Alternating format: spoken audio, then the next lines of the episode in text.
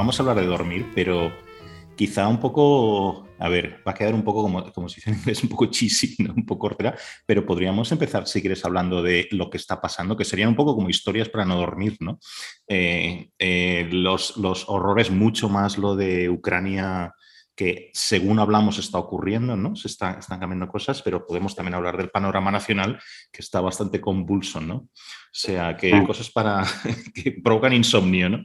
¿Qué te parece? Sí, es, interesante, digamos, que la mm, buena parte de nuestro discurso sobre el sueño en la sociedad actual eh, gira alrededor de estas ideas de que vivimos, bueno, que la posmodernidad y digamos el, capitalismo actual, el capitalismo 24/7, pues genera ansiedades específicas, ¿no? Pues eh, nuestro sueño está amenazado no por las ansiedades de nuestros antepasados, ¿no? el hambre, la, peste, la guerra, sino eh, pues eh, si vamos a perder seguidores en Instagram o si nos eh, van a entrar algún correo del trabajo muy tarde o muy temprano, etc. Y, claro, estos análisis pues parece como que siempre se estrellan contra un poco como la, venganza de, del anti-Fukuyama, ¿no? el regreso de la historia constantemente, ¿no? Y desde luego es difícil hablar de, digamos, eh, que, vivimos etapas dominadas por ansiedades posmodernas cuando tenemos ahora mismo pues una ansiedad muy, muy clásica que es la de una guerra en las fronteras de, Europa, ¿no? Y, bueno, y, luego pues convulsiones políticas muy, muy clásicas también, ¿no? Como puede ser eh, bailes de dirigentes en, partidos, etcétera, etcétera y, sin embargo, yo pues, seguir un poco con las analogías, a ver hasta dónde, hasta dónde llega, ¿no? Eh, parece que hay gente que está literalmente dormida, ¿no? Hoy estaba viendo algunas por Twitter y tal, ¿no? Todavía están ahí los carteles y los banners y los memes de no a la guerra, ¿no? O sea, es, es, es, como decir, pero vamos a ver, ¿ustedes en qué mundo viven? De verdad. Es la muerte de la inteligencia. O sea, realmente es, para, mí es inconcebible que, digamos, seres con, más de, imagino, tres o cuatro neuronas, ¿no? Eh, eh, que seres que, digamos, eh, biológicamente cuentan como Homo sapiens sapiens, renuncien tanto al adjetivo sapiens en, este asunto. Es decir, la lógica, atención a la lógica, Rusia amenaza a Ucrania desde que conquistó partes de su territorio en 2014. Ucrania a lo mejor se plantea que la mejor manera de defenderse algún día de esto es entrar en la OTAN, ¿no? que es la única manera que podría proteger su integridad territorial. Ergo, maldita OTAN por haber causado esta guerra. O sea, ¿en qué, en qué universo de lógica funciona, eh, funciona esto? O sea, la, la, increíble incapacidad para un análisis racional que estamos viendo por parte tanto de la extrema derecha como de la extrema izquierda, es, realmente increíble. Y esto, digamos, por la parte de la OTAN, pero luego yo estoy atónito ante toda la gente que está comprando el argumento historicista de, Putin. ¿no?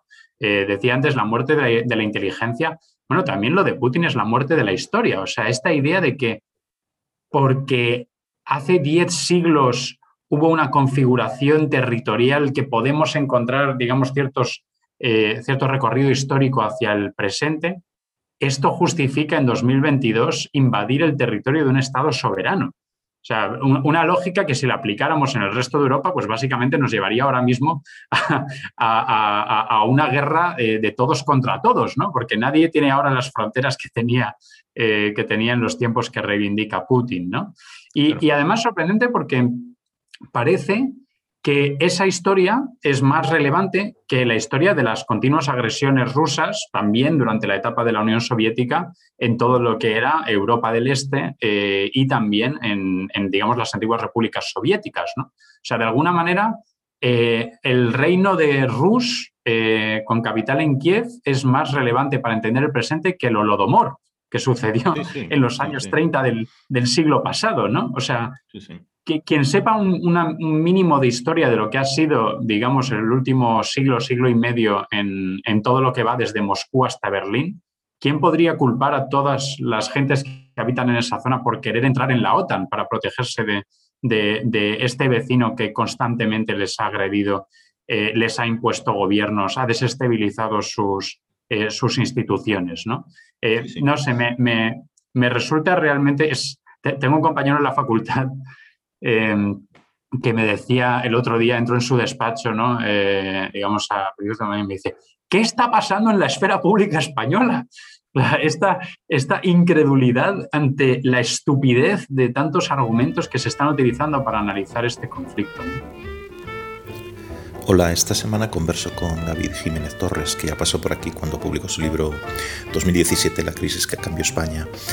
David tiene una doble licenciatura en literatura inglesa e historia por la Universidad de Washington en San Luis y un doctorado en estudios hispánicos por la Universidad de Cambridge. Es profesor en el Departamento de Historia Política de la Universidad Complutense de Madrid y antes lo fue de la Universidad de Manchester y de la Universidad Camilo José Cela en, en Madrid. David es columnista en el diario El Mundo y un prolífico escritor de ensayos y novelas. Su último libro, publicado este año en Libros del Asteroide, es El mal dormir, un ensayo sobre el sueño, la vigilia y el cansancio. Empezamos hablando de algo que está quitando el sueño a muchos, como es la guerra en el este de Europa, la invasión rusa de, de Ucrania, sus motivos, consecuencias y la respuesta de las democracias occidentales a la violación del derecho internacional por parte del régimen de Putin seguimos con algo un poco menos dramático, pero que ha monopolizado la vida política española en la última semana. La crisis y el conflicto interno en el Partido Popular y el papel de Pablo Casado en la historia reciente del partido y como líder finalmente defenestrado. Y acabamos charlando sobre El mal dormir, el libro que David acaba de publicar, sobre cómo los mal durmientes, que somos legión, nos adaptamos mal que bien a horarios compartidos, vida familiar y exigencias profesionales y sobre la necesidad de repensar el papel que juegan cosas como por ejemplo la optimización del tiempo, el rendimiento personal, el descanso e incluso la pereza eh, y qué papel juega todo esto en la vida contemporánea. Por lo demás, ya sabéis, os agradezco y os pido que sigáis con las suscripciones en YouTube, en mi web y en Facebook, los comentarios, mensajes y críticas que me enviáis, las descargas del podcast y en general la buena acogida que le dais al programa. Ahora seguimos charlando con David Jiménez Torres es que yo no sé, yo pongo entre comillas esto de analizar el conflicto, porque tú hablas de cualquiera que sepa un poquito de historia tal. Es que ese cualquiera es, al final es poca gente, ¿eh? No quiero parecer como muy pesimista en ese sentido, ¿no? Pero ¿quién tiene en cuenta incluso los argumentos que tú acabas de, decir ahora mismo, ¿no? Yo creo que poca gente. O sea, que, que, todas estas posturas, que ni siquiera es un análisis, no a la guerra, eh, tal, esta eh, mm, como mínimo equidistancia, que también es una locura con esto, ¿no? Eh, em, se basan no en ningún análisis, no en ningún conocimiento de historia, en prejuicios, en un batiburrillo em, extraño y ridículo, ¿no? Un poco quiénes son los míos, eh, quiénes son los que están enfrente, que me opongo, ¿sabes? No, sé, algo, ridículo, ¿no? Sí, es un poco, yo, lo he comparado en, un artículo a lo que ocurrió en España en la Primera Guerra Mundial, em, que como sabemos España no entra en la Primera Guerra Mundial, pero la esfera pública española se apasiona y se interesa muy apasionadamente por el conflicto, ¿no? Y se divide en eh, aliadófilos y germanófilos, ¿no? Y es interesante mirar a los germanófilos que em, digamos, era una afinidad de rebote, ¿no? O sea, porque odiaban lo que Reino Unido y Francia encarnaban, ¿no? Pues la herencia del liberalismo, de la Revolución Francesa, del laicismo, etc. Entonces pensaban que de alguna manera sus afinidades tenían que ir con Alemania, ¿no? Nunca planteándose que evidentemente los principios que estaba defendiendo Alemania en esa guerra, si se estaba defendiendo algún principio, ¿no? Desde luego no eran, digamos, beneficiar a naciones pequeñas eh, o a poderes secundarios como España. Eh, eh, era muy difícil argumentar que a España le iría mejor en una Europa dominada por el imperio alemán. ¿no? Pero esta idea de ¿con quién van estos que me opongo? ¿no? aquí lo estamos viendo con el, con el antiamericanismo clásico ¿no? y, el, y el OTAN no bases fuera. ¿no? Pero no, también me, me sorprende hasta qué punto compramos esta, esta idea historicista, ¿sabes? De si, si alguien dice que un territorio una vez fue suyo, esto le da derecho a matar a gente para recuperarlo, ¿no? O sea, porque al fin y al cabo estamos hablando de que mucha gente va a morir por, todo esto, ¿no? Pero, pero el argumento no, es que a los rusos les hace mucha ilusión recuperar. Pero, fíjate, esto, esto lo, ya no, eh, estamos bueno, esto rompe con la legislación internacional, con los de que uno no puede, em, em, em, digamos, eh, invadir otro país porque le da la gana, ¿no? Y violar las fronteras y tal. Pero es que esta legislación internacional no es de ahora, es que llevamos 300 años con, la, con los acuerdos de Westfalia, ¿no? quiero decir que es que se los lleva por delante, que es que incluso en el siglo XVIII ya no se toleraba que porque me da la gana invado otro país, ¿no? Que decir, lo podías hacer, pero que yo vulneraba ya la legislación, los acuerdos internacionales, ¿no? Entonces, yo me pregunto también, quiero decir que tampoco, yo no imagino que, que Putin es un loco que va adelante con esta excusa de esto es nuestro, quiero decir, esto es Rusia, Ucrania es una cosa artificial. Está, como decía en el discurso el otro día, el discurso es tela, lo, que, lo que dijo en el Kremlin, si no lee la transcripción en, bueno, que no sabe ruso, ¿no? Leer la transcripción, es una verdadera barbaridad, parece uno que está escuchando a Stalin, ¿no? Entonces, bueno, voy a librar a Ucrania de los neonazis que lo gobiernan, es, es, una cosa increíble, ¿no? Pero ¿cuál es el cálculo? A mí esto yo no lo sé muy bien, ¿eh? ¿Cuál es el cálculo? Porque las repercusiones pueden ser tremendas. Quiero decir, una cosa es que la Unión Europea está enfangada a ver qué tipo, eh, la segunda ronda de sanciones y tal cual es, eh, no hay mucho acuerdo. Italia, los bancos de Italia y de Francia están muy apalancados y muy pringados con los em, préstamos a Rusia, otros temen por la falta de energía, de suministro, etcétera, ¿no? Pero más allá de eso, las sanciones pueden ser muy, muy grandes. Quiero decir, que Rusia se ha convertido, de hecho, en un paria, ¿no? Vamos a ver cuánto dura esto, pero ¿cuál es el cálculo, en tu opinión? Yo no conozco, bueno, eh, la pregunta de qué busca Putin o qué quiere Putin creo que es una de las preguntas ya clásicas de, las relaciones internacionales de la última década, ¿no? Pero fíjate, yo leía a, Ramón González Ferriz el otro día que mm, creo que al menos su intuición se acerca un poco a la mía. La sensación de que Putin no no ha calculado esto bien del todo. O sea, yo no dudo de que vaya a atacar y, conquistar lo que quiera de Ucrania, ¿no? O sea, es bastante evidente que no va, no va a haber tropas occidentales eh, ahí defendiendo Ucrania, ¿no? Pero sí que creo que, tal y como se ha desarrollado esta crisis, creo que hay sorprendente unidad de parte de la Unión Europea y de la OTAN, eh, digamos, en, el rechazo a esto.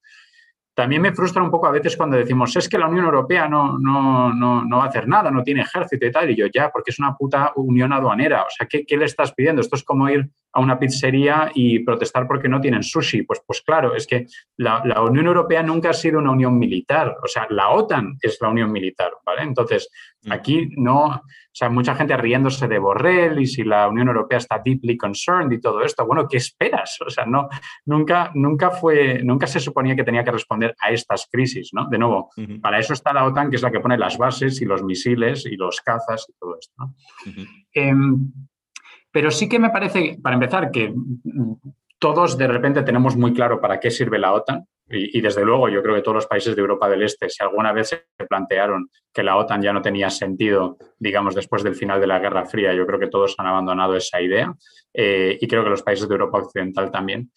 Y sí que creo que, a ver, Putin evidentemente, digamos, eh, em, hace un gesto con los dedos y puede matar a cualquier opositor que tenga en Rusia, ¿no? Pero el empobrecimiento que puede causar las sanciones, o sea, hay mucha gente que se ha enriquecido mucho con Putin, ¿no? Y esa también es parte de su base de, de poder. Y erosionar eso no creo que vaya a cambiar el destino de la pobre gente en Ucrania, pero sí que puede, digamos, generar un dolor real a, la, economía eh, rusa y a la propia base de apoyo de, Putin. Y sí que creo también a veces, eh, claro, el problema de gente con deseos imperiales como Putin y que basa su legitimidad interna en la idea de la restitución de un antiguo imperio, es que hay muchas veces que no te puedes echar atrás, ¿no? Yo creo que incluso ha habido momentos en esta crisis en los que era evidente que incluso si Rusia tendría que haberse echado hacia atrás, ya no podía hacerlo, ¿no? Ya no podía. O sea, una vez pones a 100.000 soldados en la frontera de un país, es muy difícil incluso para una opinión pública subyugada y distorsionada como la rusa, de repente echarte atrás, ¿no? Y, no, y que eso no sea percibido como una derrota. Ahí hay una cierta huida hacia adelante que creo que le puede salir relativamente caro. Bueno, no sé cómo lo ves tú. Sí, no, yo estaba leyendo esta mañana un artículo en Político, en el periódico este europeo, y y hablaba de, citaba ahí una encuesta de estos días en el que la mitad de la población rusa estaba de acuerdo con la invasión digamos, o sea, con la, que, lo planteaban como una autodefensa, digamos, porque es Occidente el que está atacando. En fin, todo esto para un poco el que conozca la, historia de cómo, cómo va la, cuestión de la libertad de prensa y la opinión, etcétera, en, Rusia, pues no se sorprende, ¿no? Había un 25% que, eh, que, que, sí está, de, los rusos, aparentemente, que están en contra de, esto, ¿no? Pero lo que interesa más son las élites, ¿no? Entonces, yo estoy de acuerdo con lo que estabas diciendo tú. O sea, las sanciones, pues mira, hasta ahora, a ver, que, que Rusia ya está en régimen de sanciones Quiero decir que desde que invadió Crimea. ¿eh? Eh, entonces, eh, ¿qué tipo de sanciones podrían funcionar? Pues las que le toquen las narices a la élite que lo rodea. ¿no? Entonces, cosas como, por ejemplo, congelar activos bancarios de los oligarcas, por ejemplo, esto sí que le toca las narices, ¿no? Porque, pero claro, Boris Johnson, por ejemplo, ya que ha sido el más vociferante, el más vocal en lo de las sanciones y tal, la única sanción que no está dispuesto a tomar es congelar los activos de todos los oligarcas que viven en Londres, que son muchos, los que se llevado la pasta al Reino Unido, ¿no? Pero cosas como si de verdad Estados Unidos y, la Unión Europea se pusieran de acuerdo en sacar a Rusia del sistema bancario internacional, por ejemplo, que es esto de cancelar los códigos SWIFT y todo esto, de tal manera que los bancos no pueden operar, ¿vale? Esto sí tocaría las narices muchísimo, ¿no? Ahí yo creo que ya se lo empezaría a pensar mucho, Sí, yo creo, ah, por cierto, no, o sea, el, el podcast que grabaste con Xavi Colás y mm, con eh, Jaime Santirso era, era, vamos, a mí me gustó muchísimo y además pues a los oyentes les animo a que, a que lo busquen porque además Colás hablaba muy bien de mm, lo que era, él explica esta idea de que en Rusia no hay oposición, ¿no? lo que hay es eh, disidencia y, y, todas las razones por las que no se puede hablar realmente de una, de una opinión pública libre y, su análisis siempre es, muy, siempre es muy bueno y muy inteligente. Em, y también Santirso hablaba, digamos, de las posibles derivadas chinas de todo esto, ¿no? que es otro mundo, digamos, si China aprovecha esta eh, coyuntura para eh, por fin lanzarse sobre Taiwán y tal. Em, a ver, yo creo, eh, yo, o sea, creo que Occidente, si quisiera, podría eh, crear un daño eh, real a las élites rusas, como el que acabas de comentar, a través de las, em, eh, de las sanciones que acabas de, señalar.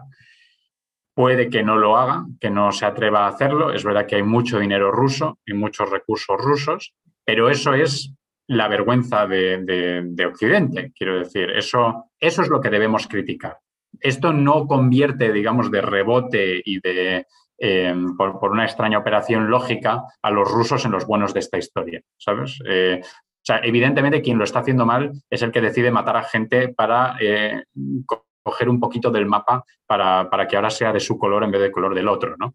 Y digamos en un rango mucho menor de vergüenzas morales, pues está lo que acabas de comentar de eh, pues Boris Johnson no queriendo ir tan lejos eh, con los oligarcas rusos, etc. Y luego también puedes hacer un, no sé, un poco ranking de la infamia de países, ¿no? Eh, cómo reacciona cada uno, ¿no? Entonces, yo creo que siempre criticamos por muchas razones, o se critica por muchas razones a Alemania en, su papel en la Unión Europea, pero mira, Alemania son los primeros que eh, cuando Trump empezó a dar señales de que se iba a descolgar, en, que, que era como, como, como, mínimo ambivalente con, con, la cuestión de la OTAN y si la OTAN ah, o si Estados Unidos asumiría su papel para defender un, un Estado eh, europeo que estuviese atacado y tal. el gobierno de Merkel fue el primero que dijo, aquí tenemos que poner las pilas con, los, con un ejército europeo. Eso es lo mm. primero. Eh, y y lo otro es que, por ejemplo, han, de momento han parado el, el, gasoducto este, el oleoducto que viene de, de, Rusia, que Alemania, el Nord Stream 2 creo que se llama, y Alemania es el país que más necesita de energía, en este caso de Rusia. ¿no? Nosotros, por ejemplo, en España estamos un poco mejor, con el gas natural que viene de Argelia, etcétera, ¿no? pero siendo también un país que necesita eh, energía de fuera. ¿no? Pero indica decisiones políticas de, compromiso con una idea de la democracia liberal y de cosas que no se pueden hacer en, el, ámbito internacional, ¿no? Y, yo creo, de nuevo, claro, aquí el problema es cuánto duran, ¿no? Pues, porque siempre iba a haber, digamos, una reacción. La cuestión es si es una reacción que dura un mes y luego, pues, de tapadillo, pues vamos retirando eh, sanciones. Yo creo que también ah, la como dicen los ingleses, the build-up, ¿no? Lo que ha sido, lo que nos ha llevado hasta, hasta este momento, ha sido tal que creo que habría un daño bastante fuerte en términos de la opinión pública occidental si, digamos, se dejara a Rusia hacer esto gratis. ¿no? Y creo aquí también que, dado que aquí sí tenemos una esfera pública libre, eh, pues que está bien mantener ese tipo de presión y ese tipo de, intensidad, ¿no? Para, para, que efectivamente, digamos, gobiernos como el alemán no, eh, en, un momento en el que haya una, digamos, mayor necesidad o haya pasado un poco el, momento más álgido de esto, no decidan, digamos, echar atrás y que todo quede en, fogueo, ¿no? Eh, ¿Tú no, crees, a ver, sé que es una pregunta que sale un poco, ¿no? De esto, pero, pero con, estoy escuchándote y estoy pensando, algo que ya he pensado muchas veces, ¿no? ¿Tú no crees que, y, y especialmente a ti como historiador también, eh, ¿tú no crees que damos muchas cosas en Occidente por por hechas, ¿no? El take for granted, ¿no? Por ejemplo, que vamos a tener paz para siempre, que los conflictos son cosa del pasado, que las democracias se sostienen solas, ¿no? Quiero decir, esto sé que tiene muchas ramificaciones, ¿eh? Pero porque estoy pasando ahora, que, quiero decir, es que a lo mejor esto de Ucrania no se queda en el bombardeo de unas cuantas ciudades y luego allí un tipo de negociación y tal, ¿no? Y un protectorado de facto de Rusia. Es que a lo mejor va más.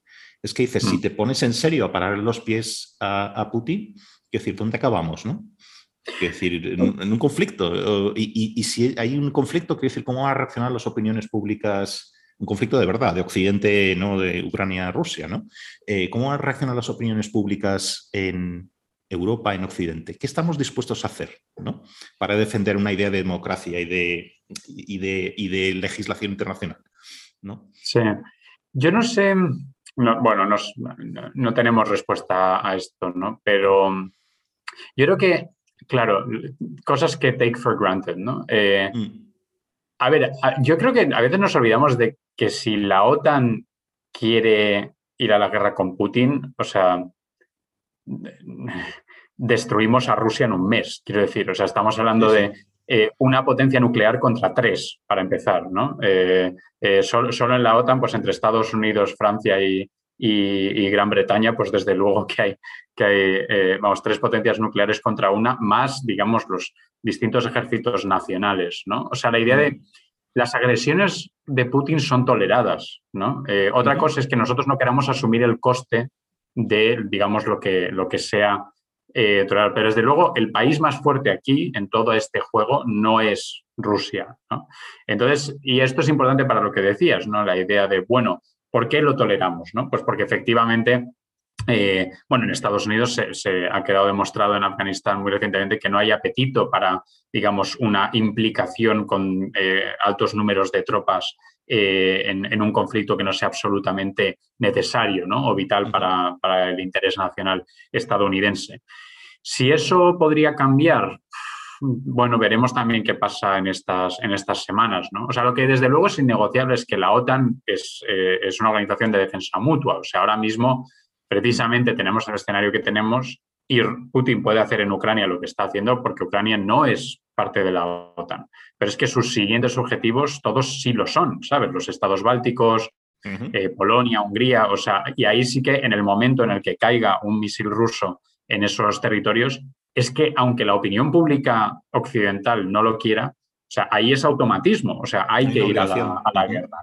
Y Putin sabe esto, por otra parte, o sea, no, no, es, no es baladí que haya elegido precisamente el estado de los que tiene cercanos que puede ser más vulnerable eh, en este sentido, ¿no? precisamente porque no está dentro de este paraguas de automatismos de la OTAN lo que estabas hablando del el automatismo, que es el artículo 5 ¿no? de la defensa mutua, que obliga a todos los estados antes a, digamos, a, acudir en defensa del estado que se ve amenazado o atacado. ¿no? Pero creo que hay un artículo, yo no soy un experto en la regulación de la OTAN, pero creo que hay un artículo 4, estaba leyendo, que, que si es invocado por un estado eh, de la OTAN que se sienta amenazado de alguna forma por acciones que están ocurriendo fuera del espacio OTAN, digamos, y en este caso, por ejemplo, podría estar pensando, podría ser Polonia perfectamente, podrían ser los Bálticos, etcétera, pues eso obliga a, todos los miembros de la OTAN a tomar en cuenta esa amenaza, digamos, y a reaccionar en consecuencia, que eso no quiere decir un, desatar una guerra de inmediato, ¿no? Pero quiero decir que tampoco es esto de quedarnos cruzados porque lo que está pasando en Ucrania es fuera de la OTAN, ¿no? Entonces, vamos a ver, porque puede escalar muy, muy rápidamente la cosa. Sí, no, desde luego. Yo, en este sentido sí que creo, Yo creo que las fronteras de todos los países que están en la OTAN son seguras. Eh, mm. Seguras en, un término clásico, ¿no? Luego, digamos, entraríamos en, pues, por ejemplo, lo que hizo, lo que ha hecho Bielorrusia, ¿no? Creando esta eh, crisis migratoria eh, artificial también como manera. Pero, digamos, eso no es una manera clásica de poner las fronteras en, en peligro, ¿no? Em, luego, Luego, claro, también está la cuestión, bueno, si esto afecta a los, la calidad de vida, digamos, porque suba, suban los precios, se encarezca el petróleo, se encarezca el gas y todo esto, pues claro, a, ver, digamos, cómo, cómo evoluciona la opinión pública. Pero yo creo que aquí es tan evidente quién es el agresor y quién es el agredido y es tan evidente, digamos, quién es el autócrata y cuál es la... O sea, sabes, comentabas antes como historiador, ¿no? una no sé si es un chiste, pero bueno, una anécdota habitual que se suele contar para explicar pues qué es la certeza en la historia, ¿no? Pues es esta, la, gente suele volver a esta anécdota que creo que es eh, Clemenceau y Lloyd George eh, al final de la Primera Guerra Mundial, ¿no? Eh, y que, digamos, el, el, británico y el francés y le pregunta uno al otro, ¿cómo crees que recordará la historia esto que hemos vivido, ¿no? Y el otro le dice, bueno, te diré lo que no van a decir, no dirán que Bélgica invadió Alemania. Eh, y, de alguna forma como que esto refuerza la idea de que, bueno, hay cosas que por muchas vueltas interpretativas que le des, por mucho que intentes, digamos, darle la vuelta o mirar las cosas de, otro punto, han sido así, ¿no? Eh, y Alemania invadió Bélgica en esta fecha y por estos motivos, ¿no? Bueno, pues 2022 Rusia invadió Ucrania por estos motivos y con estos objetivos. ¿no? Y, por mucho que se esfuercen algunos, va a ser muy difícil darle la vuelta a ese hecho. No, eso, está, eso yo creo que está claro y es verdad que es de las pocas cosas, digamos, que no está abierto a interpretación, ¿no? ¿Quién es el culpable en la Primera Guerra Mundial? ¿Quién inició eh, todo en la Segunda Guerra Mundial, etcétera, ¿no? Entonces esto, la historia. Oye, hablando también de una cosa que parece un poco más banal también, ¿no? Que es más de lo que nos toca todo nos toca, todo está unido, ¿no? Pero más de lo que está pasando estos días en, España. El, no sé si fue ayer eh, que te leí un artículo tuyo en El Mundo sobre lo que estaba pasando con la cuestión del, PP, etcétera, ¿no? Todo esto que se llama lo que, algo así como lo que ha pasado, ¿no? O lo que estabas... ¿Qué, ha pasado? ¿Qué ha pasado? Exacto, sí, sí. Entonces, eh, tú tenías una conclusión que, que comparada con los sesudos, sesudos y apresurados todos, ¿no? Artículos que vamos leyendo todos, ¿no? Pues era como casi simple, en, en un sentido positivo de la palabra, ¿no? De, destilas lo que ocurre, ¿no? Y llegas a una conclusión, pues, como muy obvia, ¿no? Pues aquí tenemos a un político, un líder de un partido que no ha sabido muy bien controlar eh, bueno, lo que pasaba en, la casa, no ha sabido tampoco responder a las expectativas y aquí se produce un cambio de líder y buscamos otro líder. ¿no? ¿Tú crees que es así tan, esto es al final destilándolo todo, teniendo todo en cuenta, así es como tú lo explicarías? ¿O, hay algún factor más?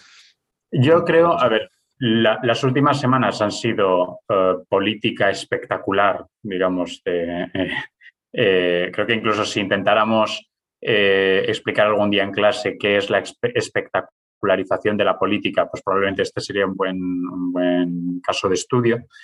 Y sin embargo, eh, y además creo precisamente que no hay, no hay, digamos, precedentes históricos muy inmediatos, ¿no? O sea, aparte de, nos ha llamado tanto la atención porque hasta cierto punto es inaudito. Y digamos, mucha gente lo ha comparado con el famoso Comité Federal del PSOE del 1 de octubre de 2016, pero creo que podemos encontrar las, las siete diferencias muy, muy fácilmente ¿no? entre, entre lo, del dos. lo del comité aquel era una cosa muy de Shakespeare, ¿no? A ti que te gusta tanto Shakespeare, ¿no? Lo del comité desde luego, ¿no? desde luego, sí. Eh, pero también, eh, además yo creo que hemos reconstruido históricamente aquello como que le echaron, a, le echaron a Pedro Sánchez porque quería armar el Frankenstein, ¿no? Eh, yo creo que tenemos que recordar que entonces no se hablaba tanto de armar el Frankenstein, sino de insistir en el no es no e ir a terceras elecciones, unas terceras elecciones en las que las encuestas seguían dando a la baja al, al PSOE.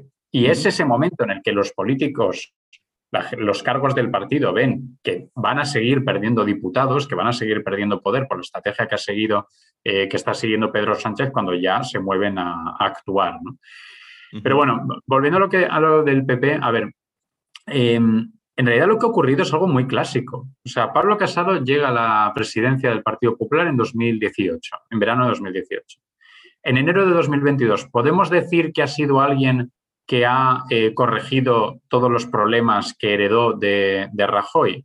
Eh, todos los problemas, digamos, que, llegaban de la etapa anterior. Pues a mí me parece evidente que no. ¿no? Eh, el, más básico de qué hacer con estos dos competidores directos que te habían aparecido, ¿no? Vox y Ciudadanos. Bueno, Ciudadanos es verdad que han conseguido fagocitar su espacio, pero no creo que esto se deba para nada a aciertos de Casados, sino mucho más pues, a errores de Albert Rivera y de Inés Arrimadas. ¿no? Creo que costaría encontrar a un analista que diga que esto ha sido, digamos, una estrategia muy sagaz. Es más, el tipo de fagotización que han hecho ha sido precisamente de los cuadros menos eh, no sé, menos representativos de lo que era el Ciudadanos original, ¿no? No han estado fichando a garicanos, han estado fichando pues a, concejales, a, consejeros, etcétera. Mm. Y, y, luego, claro, la cuestión de Vox que de nuevo yo creo que es una herencia del, marianismo. O sea, yo creo que si bien Vox, digamos, da el gran salto cuando ya Rajoy ha sido echado del poder, para mí es una reacción bastante directa al manejo que hace el Partido Popular de la crisis separatista en Cataluña. Eh, lo que pasa es que no hubo elecciones. Recuerda que las elecciones andaluzas de 2018 fueron las primeras que se celebraban después no solo del 155, sino de la moción de censura también. ¿no? O sea, en este sentido, em, digamos, fue la primera vez que la verdadera desafección entre un votante de, derechas hacia cómo había manejado Rajoy y Soraya Sáenz Santa María el 1 de octubre, por ejemplo, o la huida de Puigdemont, etcétera, eh, pues se pudo manifestar. Em, y, es evidente que Casado no ha logrado, digamos, eh, establecer en estos tres años y medio una estrategia clara de qué hacer con Vox. Precisamente podemos identificar muchos bandazos. ¿no? Em, entonces, tienes un líder que no ha conseguido corregir los problemas que había heredado de su antecesor, que los propios líderes territoriales están diciendo que no es un revulsivo electoral, eh, porque el, mundo precisamente publicó antes de las elecciones en Castilla y León, publicó, digamos, eh, declaraciones de varones eh, que le declararon al periodista que Génova no les aportaba realmente nada. Y esto es un problema muy serio para un partido. O sea, no puede ser que el líder de tu partido, encima en ese caso, en su propia comunidad autónoma, es decir, en un sitio en el que él tendría que, tener bastante tirón, eh, no le aporte nada al partido y sean los varones los que tengan que remar para sacar las elecciones por su cuenta. Y luego, además de eso, el tipo crea eh, de una manera bastante directa una crisis enorme eh, con su líder más popular, que es Isabel Díaz Ayuso, y luego, después de dar pie a esa crisis, la gestiona de la peor manera posible. Es decir, la, el momento en el que Casado eh, va a, la COPE, al programa de Carlos Herrera, eh, y da esa entrevista en la que hace suya todas las tesis de eh, García Egea del día anterior, yo no sé cuál fue tu reacción, pero la mía era de incredulidad, de decir, o sea, qué manera extraordinaria de suicidarse eh, políticamente ha tenido este tipo, qué, pésima manera de gestionar eh, la mayor crisis que le ha llegado. ¿no? Entonces, metemos todo esto en la coctelera y tenemos la evidencia de que el líder del Partido Popular era un líder muy ineficaz para los propósitos del partido, que es finalmente llegar al poder, eh, conseguir más escaños, conseguir más cargos y estar al poder. Entonces, ese partido ve que tiene un líder ineficaz de repente ve que aparece como alternativa en una crisis muy seria al tipo que inicialmente habrían querido, que era Alberto Núñez Feijóo, que en 2018, recordemos, si no mm, es un candidato serio para las primarias es porque él mismo se descarta, de repente dice, hombre, pues pudiendo tener a este, en vez de a este que ya le hemos probado durante tres años y medio y hemos visto que no funciona, pues vamos con el otro, ¿no?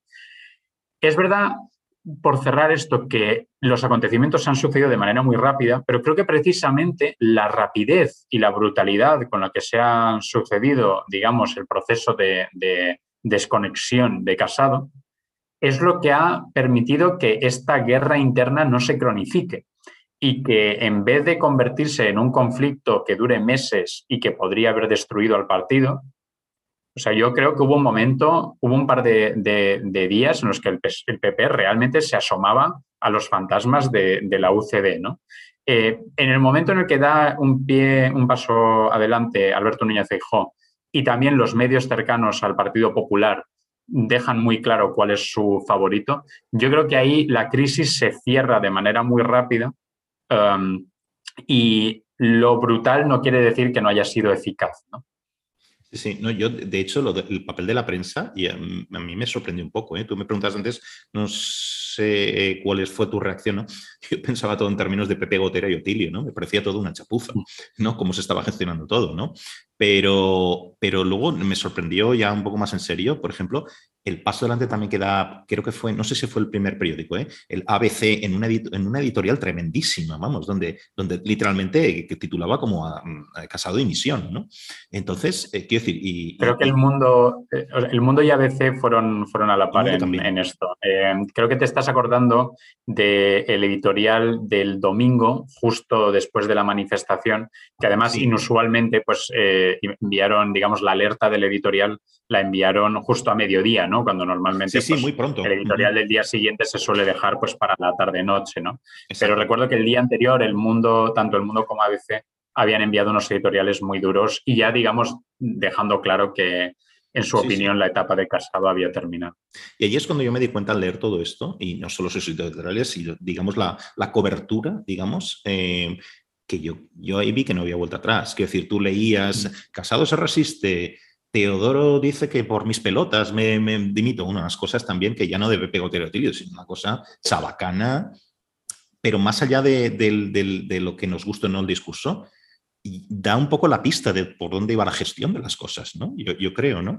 Eh, pero yo ahí vi que ya no había vuelta atrás. Vamos, que esto... Es muy difícil argumentar, en base a lo que hemos conocido estas semanas, que el PP mm. estaba en las mejores manos posibles, ¿no? Mm, es que ni siquiera tienes que mm, o sea, yo es, verdad, recuerdo que David Mejía, eh, a quien digamos los dos conocemos y admiramos, tiene una, columna buena sobre. Es verdad que hay que centrarse, digamos, en las chapuzas de Pepe Gotera y Otilio, pero quizás no deberíamos pasar mm, por alto eh, la cuestión de, al menos las sospechas sobre lo del contrato del hermano de Ayuso, etcétera, ¿no? Y es verdad que, mira, eh, a mí me parece bien que haya una investigación, que Fiscalía al menos lo, lo, examine, pues porque este tipo de, al menos de sospechas, pues debería al menos preliminarmente investigarse, ¿no? Pero em, lo, esto, que digo como desideratum, lo hago sobre la base de que nadie ha producido todavía ninguna prueba de que se haya cometido algo delictivo e incluso tengo ciertas dudas de que realmente, al menos en el contexto de abril de 2020 y el Dunkerque sanitario que había montado eh, a escala global, eh, que realmente también sea, sea reprochable. ¿no? Me parece bien que lo debatamos, no me parece que deba ser un tema eh, que se deba orillar, pero creo que hay argumentos poderosos a favor de, que no, no se está haciendo aquí lo que García Egea y Casado dijeron en horarios de máxima audiencia que estaba ocurriendo, que era tráfico de influencias. ¿no?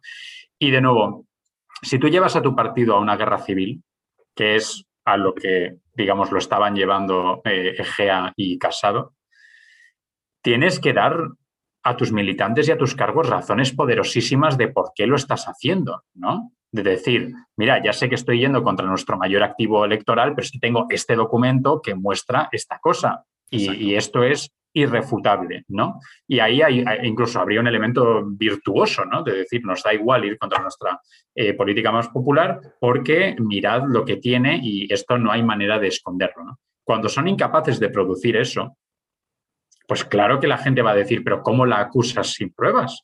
¿Cómo, cómo, cómo generas Además, recuerda que en, creo que todavía en el Twitter, en la cuenta de Twitter oficial del Partido Popular, siguen colgados los tweets con las declaraciones de Casado en, en, COPE, que son mm. terribles. O sea, son de. Además, tiene gracia viniendo de ese chaval tan simpático que iba por todas las tertulias de España en 2015-2016 que se llamaba eh, Pablo Casado, diciendo que era muy injusto someter a la gente a penes de telediario sin que hubiera una sentencia judicial firme, que cómo se podían lanzar acusaciones eh, basadas en filtraciones interesadas a la prensa sin que un juez lo hubiera examinado. ¿no? O sea, la, la, incoherencia eh, es, es, tal que, pues claro que la gente se revolvió contra ello. ¿no? Claro, es que, claro, tú estás hablando al final de una de una cautela, de una de ir con, no sé, comprobar todo mil veces, ¿no? Dadas las consecuencias que podía tener esto. Pero justo todo esto es lo que ha faltado. El discurso sobre esto, sí, sí no, nosotros debemos eh, ser ejemplares y velar por la ejemplaridad y tal, pero parece que es como un, como, como, como si fuera de atrezo todo, ¿no? Detrás no hay nada. Quiero decir, porque si tú vas con ese discurso, detrás tiene que haber una solidez de pruebas enorme, comprobada y requete comprobada, ¿no? Porque sabes cuál es, que, es que no se le escapa a nadie cuáles son las consecuencias de todo lo que tú estás diciendo, ¿no? Que es que se ha vuelto contra ellos un boomerang eh, tremendo. ¿Cómo puede ser que no hubiera nadie con materia gris, me lo pregunto ahora, como para pensar esto, que es, a ver, que no necesitas un doctorado en ciencia política para saber esto, ¿no? Que es una cosa de... volvemos, a, volvemos a la sorprendente ausencia de materia gris en, en determinados espacios en los que debería abundar, ¿no? Es verdad que ¿Tú veías Juego de Tronos?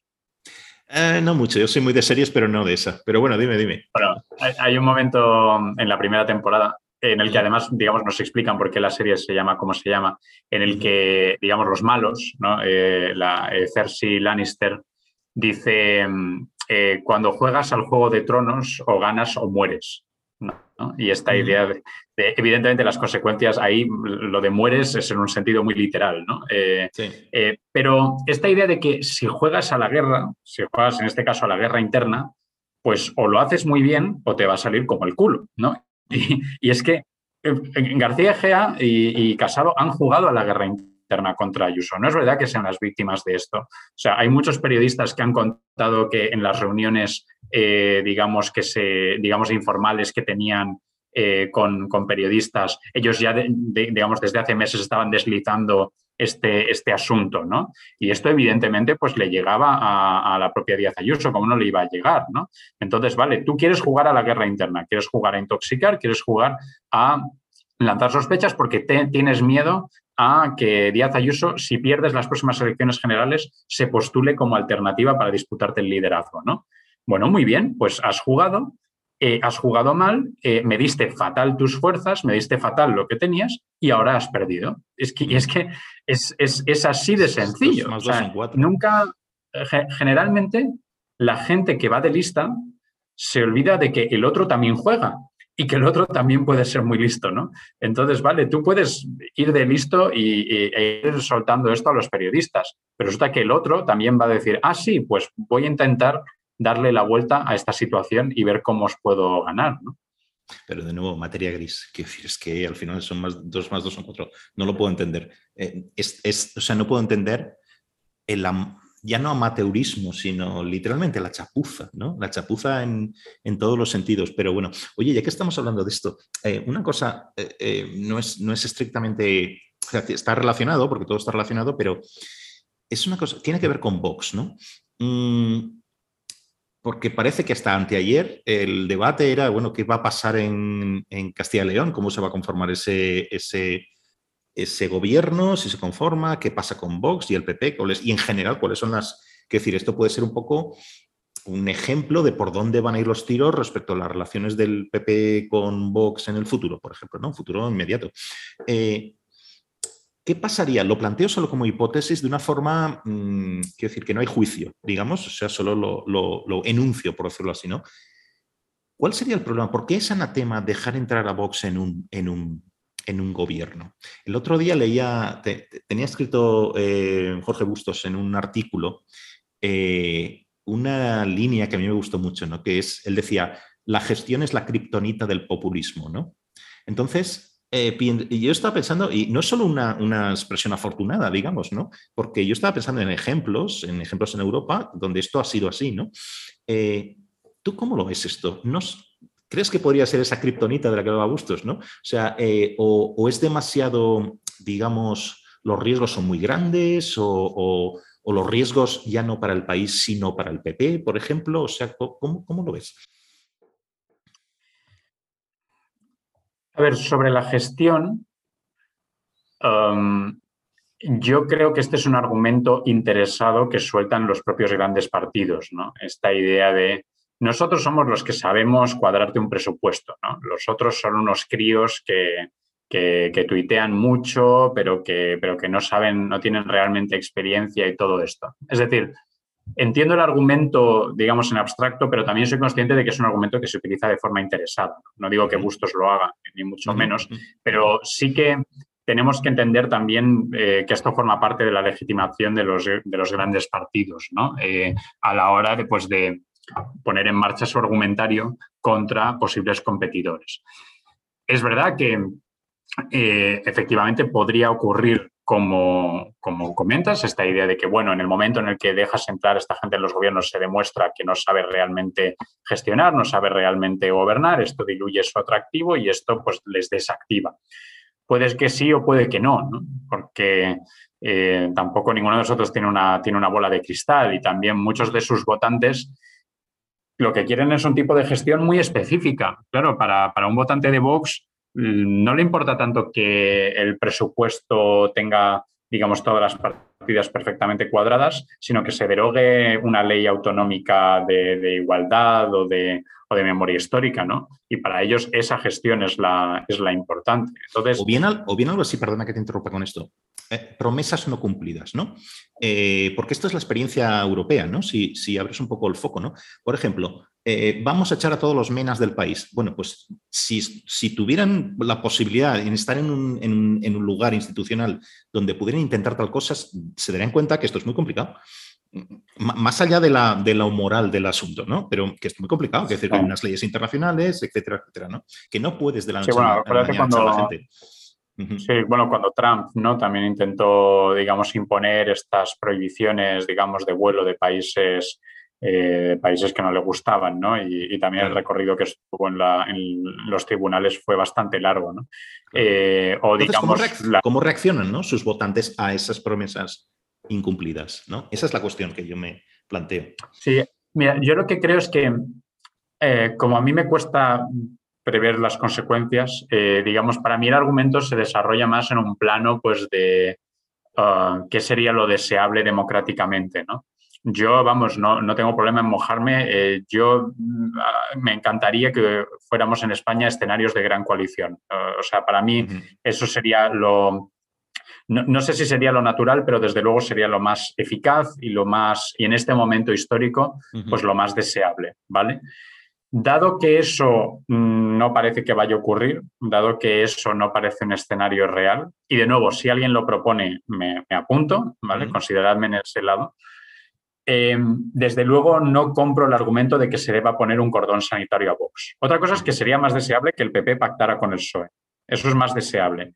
Pero no es ilegítimo que si esa vía se cierra, no exploren la, vía de Vox. Eh, y si Vox tiene suficientes votos, porque aquí hablamos al final de ciudadanos que ejerciendo su derecho al voto han apoyado a un partido, pues claro que tiene derecho a pedir entrar en gobiernos, como de nuevo ha ocurrido en, eh, los gobiernos de coalición que hemos tenido en el último ciclo electoral en todas partes. ¿no?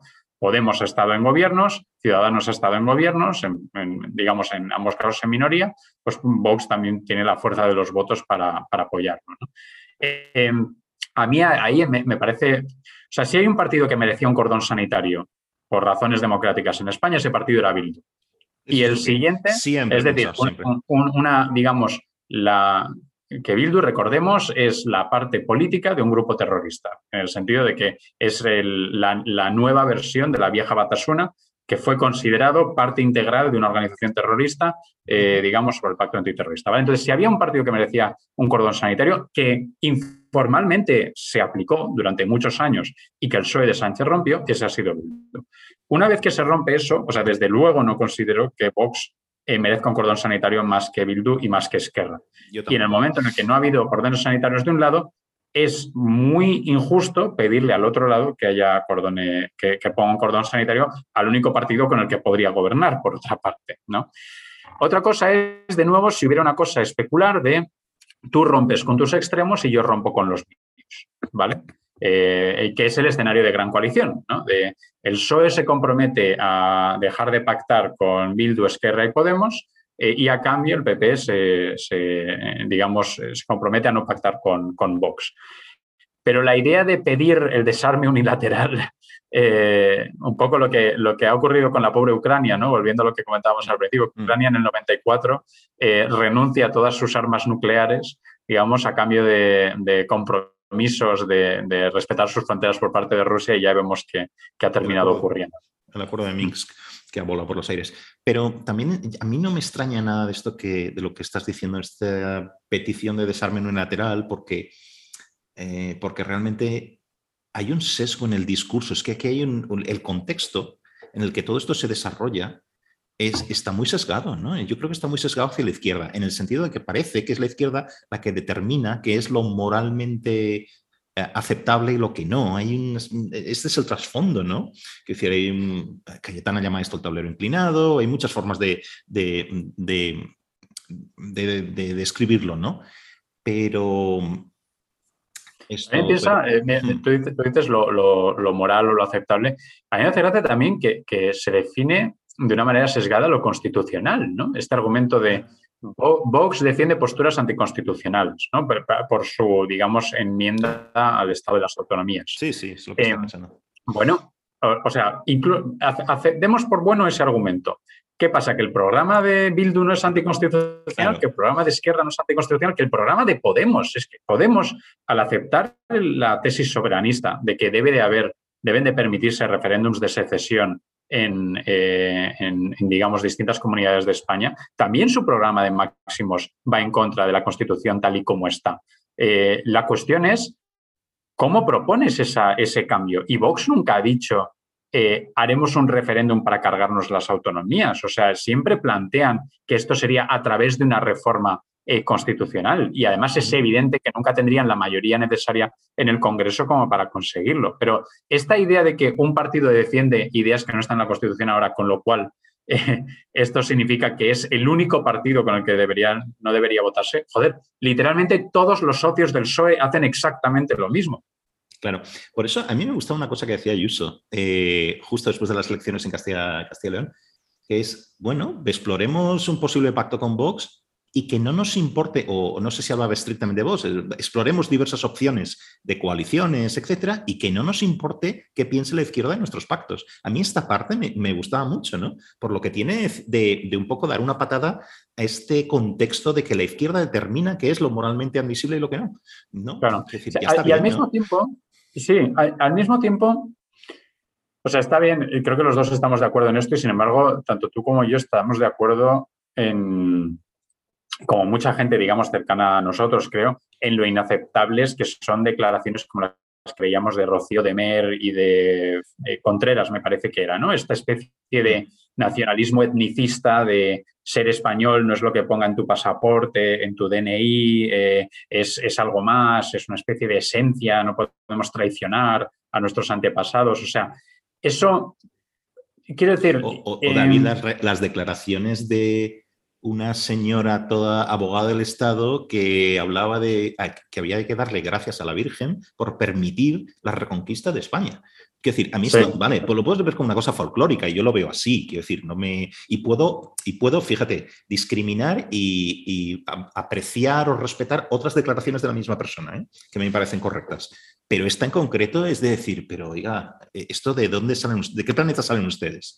¿No? Sí, y yo sí que creo que se viene como parte de este escenario que comentamos, ¿no? De va a haber gobiernos PP y Vox y va a haber, digamos, em, va, a producirse, yo creo que debates muy fuertes, más fuertes de, lo que, de los que ha habido ya hasta ahora, em, sobre, eh, digamos, digamos, ideológicos en la derecha y el centro derecha, ¿no? Entre los más boxeros, los más peperos y los, digamos, eh, más cercanos a lo que en su momento representó Ciudadanos, ¿no?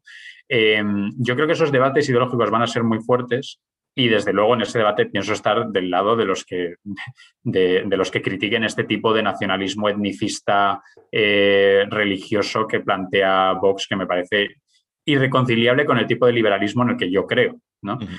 Eh, todo esto, eh, sin embargo, no lleva necesariamente a la conclusión de que pactar con Vox sea ilegítimo. O sea, de la misma manera que supongo que todos los del PSOE eh, dirían, tenemos muchísimas diferencias con Podemos. Hay muchas cosas que no nos gustan de Podemos. Mira esto que tuitean, mira esto que dice Chenique, mira qué tal, y sin embargo, llegan, digamos, gobiernan con ellos. ¿no? Ahí es, es la, yo creo que es perfectamente compatible que te parezcan aberrantes muchos de los planteamientos de Vox con decir que no cualifica para que se les ponga un cordón sanitario. Y desde el punto de vista de las ideas también.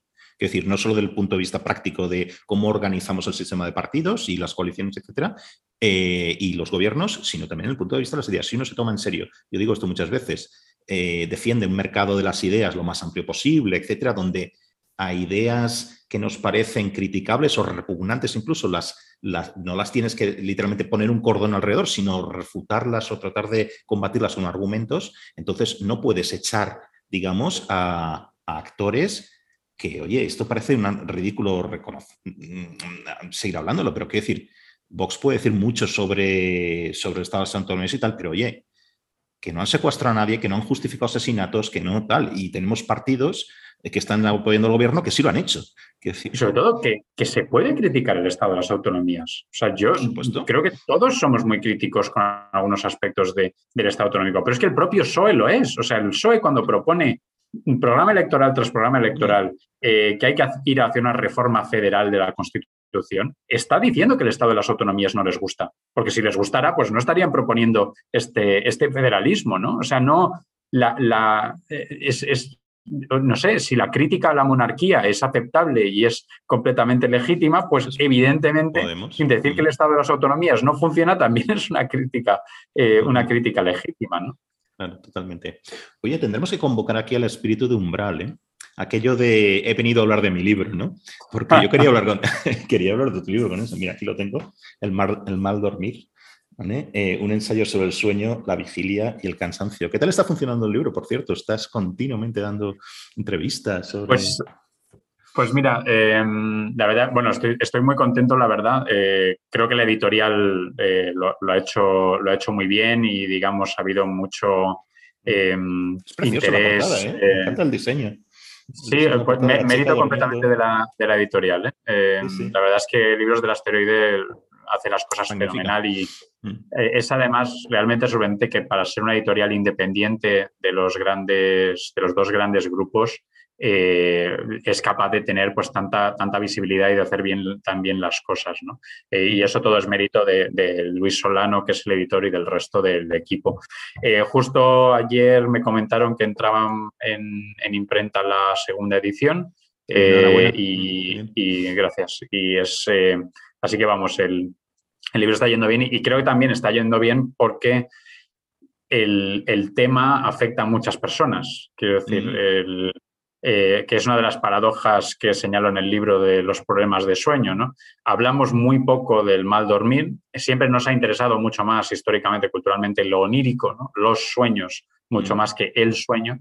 Y sin embargo, en cuanto le das a la gente la oportunidad de hablar de sus problemas de sueño, para empezar, te salen insomnes por todas partes. O sea, das una patada y salen cinco insomnes. Eh, me ha pasado en muchísimas en muchísimas entrevistas ya o en muchísimas ocasiones de hablar del libro, de que la otra persona me dice, yo también, ¿no? Yo, también soy de la hermandad, me parece que tu caso, eh, que tu caso es el mismo. Eh, y, desde luego, pues claro, si somos legión, pues pues, pues eh, digamos, tiene sentido que queramos leer acerca de nuestras experiencias. ¿no? A mí me gustó mucho, me gusta mucho el, libro, lo paso muy bien leyéndolo. Y porque tienes, tienes anécdotas, tienes datos, tienes reflexión personal, reflexión sociológica, historia. Eh, hay mucho humor también, una cosa que podría ser en algunas cosas se cuentan muy eh, dramática, con consecuencias terribles para las personas que duermen mal, ¿no? Pero hay mucho humor, me gusta esto que hablas de que ¿Cómo hablas de, la, de, esta orfandad? Creo que la palabra es mía, no sé si lo usas, de los, de los, de los, que, de los que dormimos mal, digamos, ¿no? que estamos desperdigados, pero somos una lección, pero sin mucha conexión entre nosotros, ¿no? Y como dices que no va a haber ningún partido mal durmiente que llamas, ¿no? Que nos una a todos y que asuma nuestras reivindicaciones. Me gusta cuando haces la coña esta con lo de el I Have a Dream de Martin Luther King, ¿no? Con el Yo tengo sueño. Hay que, yo lo cuento y no hace gracia. Hay que leer el libro, hay que comprar el libro y leerlo, ¿no? Porque es muy gracioso. un chiste además que solo funciona, curiosamente, porque muchas veces los chistes solo funcionan en la lengua original. Eh, eh, pienso muchas veces cuando ves yo que es una comedia, una sitcom o lo que sea, y la ves en inglés y te preguntas cómo traducirían los, los, eh, en España eh, esto. Eh, en este caso, este chiste solo funciona en español con la, doble acepción de, sueño, ¿no? Mientras que en inglés con dream, pues no habría. Soñar y dormir, claro. Claro, no, es muy, es muy gracioso. Yo, fíjate que es un libro, no, no, muchas páginas, es breve, y yo lo leí del tirón. Y, claro, esto casi eh, es el cliché, ¿no? Porque lo leí como robando horas del sueño también, ¿no? O sea, pretendía acabarlo el día siguiente, que coño, lo voy a acabar, lo voy a acabar esta noche porque me apetece leerlo, ¿no? Entonces, esto, ¿de dónde debo ser el único? Seguro que te lo han comentado también, ¿no? Porque esto, lo de robar horas al sueño, ¿no? Bueno, eh, hay un continuo porque yo lo escribí robando horas al sueño, con lo cual pues eh, hay, digamos, una continuidad entre el proceso de escritura y el proceso de, lectura. Hay una cosa que me, también me hizo mucha gracia, me sorprendió, me hizo gracia, Cuando hablas, yo sé que lo has comentado mucho esto, que los que no dormimos bien, siempre encontramos parejas que duermen estupendamente, ¿no? Y esto lo leí, era la primera vez que lo, leía una cosa así y estoy pensando y dije, coño, es que es así literalmente. ¿Cómo puede ser? O sea, yo abogo aquí por esto que tú hablas de, las, de la posible existencia de unas feromonas que nos, que nos emparejan con personas que duermen bien, esto hay que estudiarlo científicamente, ¿eh? porque esto yo no lo puedo entender. Y, un poco he estado pensando así, lo que he indagado, es que es así literalmente. ¿eh? O sea, es, que, Si, no, si, no, nos dejarían, ¿no, ¿No crees? ¿no? O, nosotros a ellas. O los, dejaríamos, los dejaríamos nosotros a ellas, ¿no? En el sentido de, eh, para mí es, es muy inquietante la idea de si la vigilia ya es angustiosa, ya está llena de pensamientos oscuros y tal, la idea de tener un cuerpo al lado que está pasando exactamente por lo mismo, la idea de estar los dos despiertos dando vueltas durante horas, me, parece casi incluso de, peli de terror, eh, de, terror psicológico, ¿no? Incluso de las pocas cosas que me da cierta calma o cierto reposo en los peores momentos de la vigilia es, digamos, la, inmensa paz que, que, embarga, pues en este caso, el cuerpo de, mi mujer, ¿no? Em, es verdad que esto, digamos, para yo dentro de que he escrito un libro, un ensayo literario, no médico ni, científico, pues lo propongo de una manera completamente acientífica, ¿no? En una encuesta, digamos, que he realizado, pues entre creo que ocho personas, ¿no? Eh, cercanas que todos tienen pareja estable y, y todos comentan que efectivamente la pareja duerme mucho mejor que ellos, ¿no? Me encantaría leer alguna encuesta más rigurosa sobre el tema. Pero, pero no sé, no, no, me parece una absoluta coincidencia, ¿no? ¿no? Ya te digo, sobre todo, todavía no he encontrado la persona que me diga, sí, yo duermo fatal y mi pareja también. Vaya, como mínimo, vaya coñazo sería eso, ¿no? Y vaya dificultad de relación, ¿no? Lo que pasa es que hay una cosa que no sé si la comentaste ahora, no me acuerdo, pero es que esto, sigue, ¿no? Quiero decir, ¿qué pasa al despertarse, ¿no? Porque yo reconozco que si yo no duermo bien, yo estoy irritable, cabreado. Eh, ¿Sabes esto que dicen a veces? tú eres no es una persona de, de mañana o algo así, ¿no? Lo que se dice en inglés, morning person, ¿no? Eh, no, desde luego no lo soy, ¿no? Y, le pasa creo que a mucha gente, pero yo no sé si esto es consecuencia de no dormir, ¿no? Pero o sea, eh, es que no solo la pareja es que tiene que dormir bien para que tal, sino un poco mm, ser muy relajada para aguantar con la persona, por ejemplo, que yo soy las dos o tres primeras horas de la mañana. Es, interesante, claro, yo lo miro desde la perspectiva del mal durmiente y eh, para empezar yo parto en el libro de la idea de que el, tu verdadero enemigo cuando tienes problemas de sueño es el día, no es la noche, ¿no? Porque en la, en la noche al fin y al cabo lo único que tienes que hacer es estar tumbado en la cama, ¿no? Pero mientras que en el día tienes que desarrollar una jornada de trabajo, eh, un montón de, mm, interacciones con otras personas, eh, tienes que conducir, eh, que, nos olvidamos, pero las mañanas las autopistas se llenan de, gente al volante que ha dormido muy poco y que tiene el tiempo de reacción, digamos que ha aumentado mucho precisamente como consecuencia de las faltas de sueño. O sea, el día es peligroso para el mal durmiente, ¿no? Y y claro, yo, lo miro en la parte de la elastibilidad, a mí me pasa mucho también y lo que pasa es que esa elastibilidad muchas veces me puede llevar a malas respuestas, ah, pues o con mi eh, mujer o digamos con algún compañero del trabajo o incluso a veces me ha pasado con algún estudiante, por ejemplo, que me pregunta algo inocuo y yo le respondo alguna bordería. Mm, mm. Y luego el bucle de culpabilidad que eso genera, ¿no? Porque precisamente pasas el pico de irascibilidad y digamos a medida que va bajando la mañana ya entras más en un terreno más de autocompasión y o de culpabilidad por todo lo que has hecho mal, ¿no? Y esta culpabilidad intensísima de Dios mío, pero qué culpa tendrá esta pobre persona de que a la que le he contestado una bordería de que yo haya dormido mal, escribes emails eh, pidiendo perdón, eh, eh, envías docenas de flores al, despacho de tu pareja para que te perdone. y, esta, vamos, me, parece también una, dentro de que he querido recoger experiencias, sobre todo en el libro, eh, esta me parece una muy marcada. No, no, me río porque es que es literalmente así, ¿eh? no, por, no, por, otra cosa, ¿no? Y no me extrañaría nada que esto fuera una cosa muy generalizada, ¿eh? pero bueno, una cosa que sí me interesaba también es cuando hablas de los, de los cronotipos, ¿no? El, ser el, búho o ser un, tener un cronotipo em, em, de, las mañanas, ¿no? O sea, cuando rindes, cuál es tu pico de energía, digamos, o de capacidad intelectual de trabajo, pues si es más hacia la noche, tarde-noche, o si es más por las mañanas, ¿no? Yo entonces, eh, vamos, con descaro, yo soy un búho, ¿no? En ese sentido. Lo que pasa es que también, como muchos otros. Claro, ¿no? Pero como, como, como tantos, yo lo he intentado cambiar muchas veces, ¿no? Porque, claro, lo que pasa es que independientemente de cuál sea tu cronotipo, otra cosa es los horarios de trabajo que tú tengas, etcétera, ¿no? Las obligaciones. Eh, de, hecho, a mí me gusta también, aunque toda mi energía va pues hacia el final del día, digamos, a mí me gusta esa sensación de salir pronto de casa y que se están abriendo las panaderías y, y está amaneciendo y no sé qué, pero nunca lo he logrado a largo plazo. Y no sé si es por falta de disciplina o porque la biología no me deja. A mí esta parte de la biología pues me, me interesa porque yo tengo a culparme mucho también. Ves que los que dormimos mal los culpamos por mil cosas, ¿no? Entonces decir, es que no, eres disciplinado, es que no lo intentas suficiente, ¿no? Pero a lo mejor es que la biología, digamos, te pone un tú hablas un poco de esto, ¿no? El de tener un poco como inscrito en el ADN si eres un búho o eres una alondra, creo que lo llamas, ¿no? Eh, entonces, lo que no me queda claro es, ¿los búhos tenemos el ritmo circadiano, ah, circadiano cambiado o este ritmo circadiano es fijo para todo el mundo? Y esto es independiente, ¿no? Y si no es fijo, se puede, o sea, es fijo, ¿se puede cambiar? ¿O esto es una quimera, el querer ser una persona de mañanas cuando eres un búho?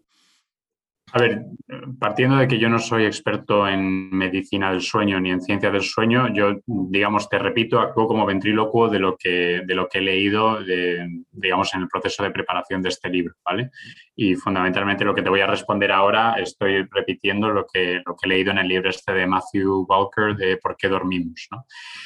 Eh, en el cual él dice que el cronotipo que tienes es algo genético e inmodificable.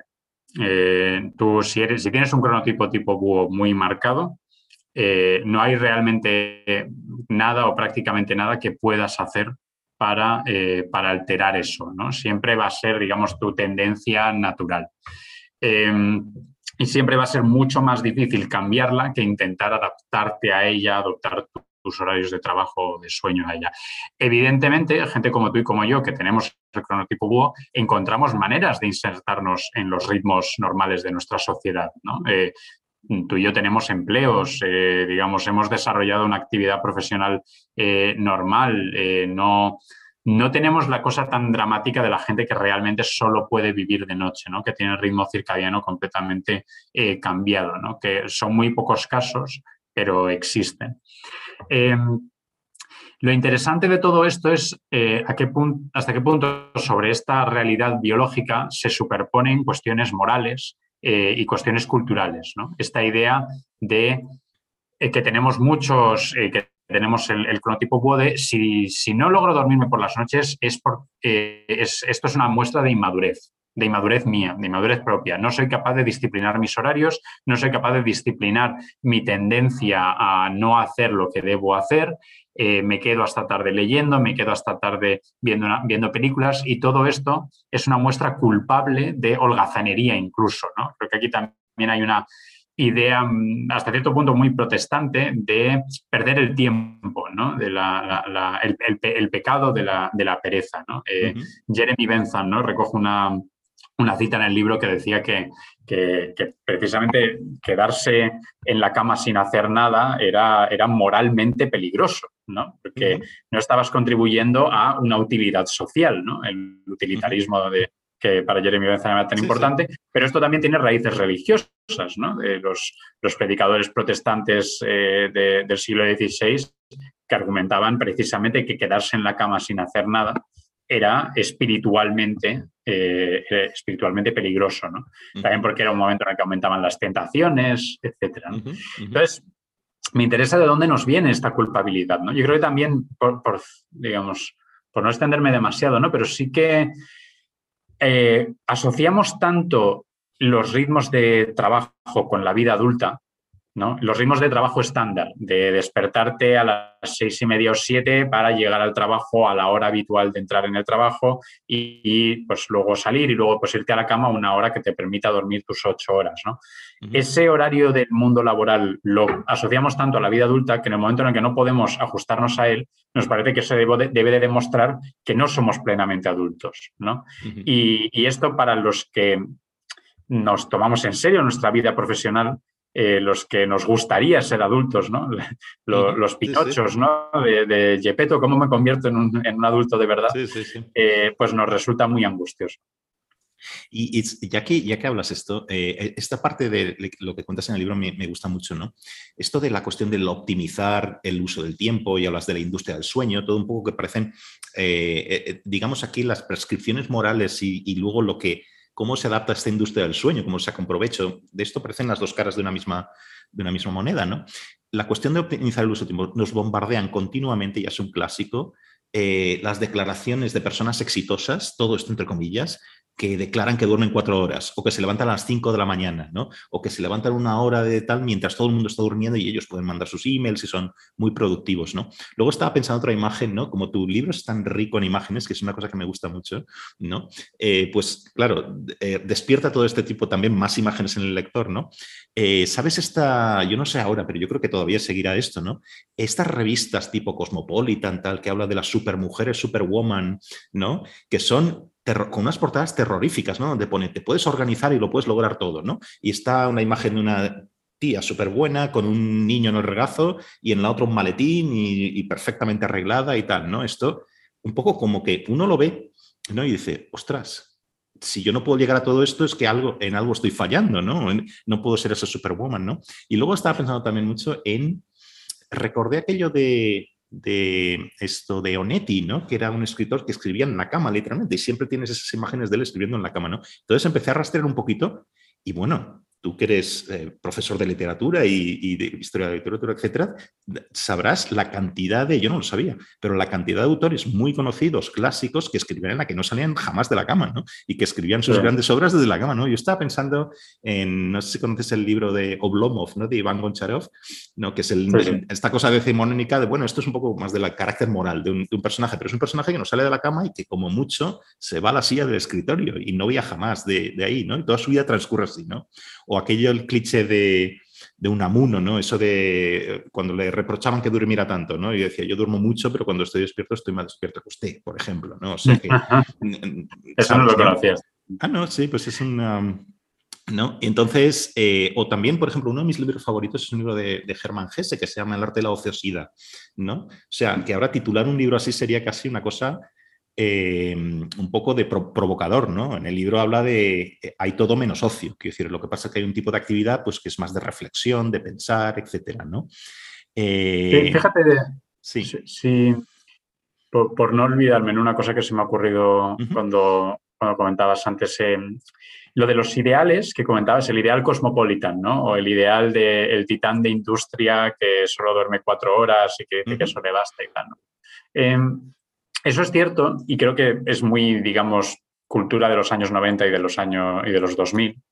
Eh, y sin embargo, creo también que hay otro ideal que, o otros valores que eh, se han convertido en muy, muy centrales a nuestro mercado de las ideas o mercado de prescripciones de cómo deberíamos vivir, que es el ideal de una vida sana. ¿no? Eh, que esto lo vemos muchísimo en el mundo de la alimentación, ¿no? La idea de volver a alimentos naturales, de, siempre con esta idea de que la modernidad nos ha desviado de lo que sería nuestra vida natural, eh, nuestra vida físicamente natural, no solo de los nuestros pensamientos, sino también de, pues de qué metemos en nuestros cuerpos, ¿no? de qué nos alimentamos, eh, cómo pensamos eh, y también creo que el sueño entra en esto, ¿no? O sea, la, yo no he escrito, no intento escribir un libro científico médico sobre el sueño para empezar porque no podría, pero también porque el mercado está lleno de ellos. Es decir, libros sobre el insomnio, sobre cómo curar el insomnio, sobre cómo curar los problemas de sueño desde un punto de vista médico, hay a patadas y cada vez más. Hay verdaderos gurús del, sueño. El propio Matthew Walker es, uno de ellos, aunque probablemente uno de los menos cantamañanas, ¿no? Pero, pero, pero sí, desde luego, digamos, figuras que adoptan el rol de gurú del sueño, que da conferencias muy bien remuneradas probablemente eh, por todo el mundo hablando de los beneficios del sueño y de cómo conseguirlo. Entonces, incluso había un artículo del Guardian que, cito en el libro que decía, sleep is everywhere, ¿no? El sueño está por todas partes, no paran de decirnos ¿Qué, nos ocurrirá cuando no lo conseguimos? Incluso para mí, una de mis experiencias como maldurmiente es la angustia profunda cada vez que alguien me dice lo malo que es para mi salud no dormir, ¿no? Y que voy a desarrollar cáncer, que voy a tener enfermedades cardiovasculares, que... Y digo, joder, pues, pues, pues, pues vale, pero no puedo hacer nada. esto no, es que yo desee no dormir, em, entonces, a mí me, entiendo que esta reivindicación del sueño natural, ¿no? estos gurús del sueño, eh, intentan contrarrestar ese ideal eh, más nocivo, como decías, de la mujer cosmopolitan, que, puede tener tres hijos y llevarlos a todos al colegio y luego tener un trabajo de super ejecutiva. Y, cómo consigues eso? Pues sacrificando el sueño. O sea, no, no, no, no queda otra. ¿no? Pero también, también creo que deberíamos empezar a interrogar críticamente toda esta reivindicación del, sueño en sí, ¿no? Eh, y hasta qué punto puede también tener ciertos puntos ciegos. la reflexión de, que, te hace con todo, estás citándote toda esta, esta casi reivindicación de la, de la lentitud, etcétera, ¿no? Esta, que estaba diciendo, era un poco más, más amplia, ¿no? Eh, pero tiene relación con lo que, con lo que hablas también en, en, tu libro, con lo que estás diciendo ahora, ¿no? Tú no crees que, eh, no sé, me planteo también, ¿eh? que reivindicar esta lentitud, la calma, el dolce farniente, este no optimizar el tiempo, es una cosa como muy, casi, casi contracultural, casi incluso, si quieres, dados los usos sociales, casi una cosa patológica también. Porque hablo, esto hay que hilar un poquito fino aquí, ¿no? Es verdad que, esto del sueño, eh, sleep is everywhere, ¿no? Decías, eh, lo, del, sueño está por todos lados y el mindfulness y toda esta, toda esta industria tan grande, al final no es tanto haga usted meditación para no hacer nada y para tomarse la vida con tranquilidad y no importa que llegue, no llegue a sus objetivos de la empresa y no sé qué, sino haga meditación y no sé qué, y cálmese para rendir más. Y decir, es que al final entra de, tapadillo la cosa, ¿no? Entonces, yo lo que estoy diciendo es, es que lo raro es escuchar, relájese y no quiera llegar a todos lados y no pasa nada. Y usted es un ciudadano normal, no pasa nada. ¿No? es, muy... A, ver, también es verdad que la reivindicación del derecho al, ocio, a lo inútil, eh, también tiene raíces históricas, ¿no? Y, generalmente desde la izquierda, ¿no? Y digamos desde una izquierda, digamos, em, crítica con la industrialización, ¿no? Eh, estaba justo ahora buscando el, vamos, eh, el libro de, de Paul eh, Lafargue de El derecho ah, a la pereza es de 1880, ¿sabes? Entonces, siempre esta idea de que la hiperactividad de la organización industrial capitalista eh, nos roba algo valioso que es la capacidad incluso mental de eh, no hacer nada y no sentirnos culpables por ello. digamos, tiene, tiene, cierta, cierta historia, ¿no? Y, y, creo que en general también la izquierda anticapitalista de hoy en día también la reivindica con, cierta frecuencia. Em, claro, dicho lo cual, a mí lo que me gustaría sencillamente es que la gente estuviera más, más en paz consigo misma. Entonces, dentro de que yo, no quiero desarrollar de esto un argumento anticapitalista, porque tampoco creo que todas las ansiedades del mal durmiente sean un producto del, del neoliberalismo y que si viviera en una etapa histórica distinta tendría eh, la mente completamente eh, limpia, ¿no? O sea, no, eh, nuestra época no tiene el monopolio de las ansiedades, por, así decir. Pero es verdad que es tan intensa la angustia por no estar haciendo nada en la vigilia. Yo al menos la, siento mucho, ¿no? Digamos, yo además que, que, que, me gusta trabajar y que suelo pensar en, suelo tener la angustia de no estar llegando a todo. Claro, una de las frustraciones de las horas de la vigilia es que, joder, estoy en la cama y, literalmente no estoy haciendo nada y ni siquiera estoy, como decías antes, digamos, recargando pilas para estar eh, lúcido al día siguiente y poder trabajar mejor. Y esa, desde luego, esa, ansiedad yo la, yo la siento. Y parte de la terapia que intento hacerme es decir, pues mira, hay momentos de la vida en los que no vas a hacer nada, y, y, resulta que te ha tocado que este sea eh, que este sea uno de ellos. ¿no? Em, Y, bueno, si conseguimos que esa terapia pues llegue a buen, a buen puerto, pues habremos conseguido algo, supongo. Claro, no, yo totalmente me veo reflejado en esto que estás diciendo, ¿no?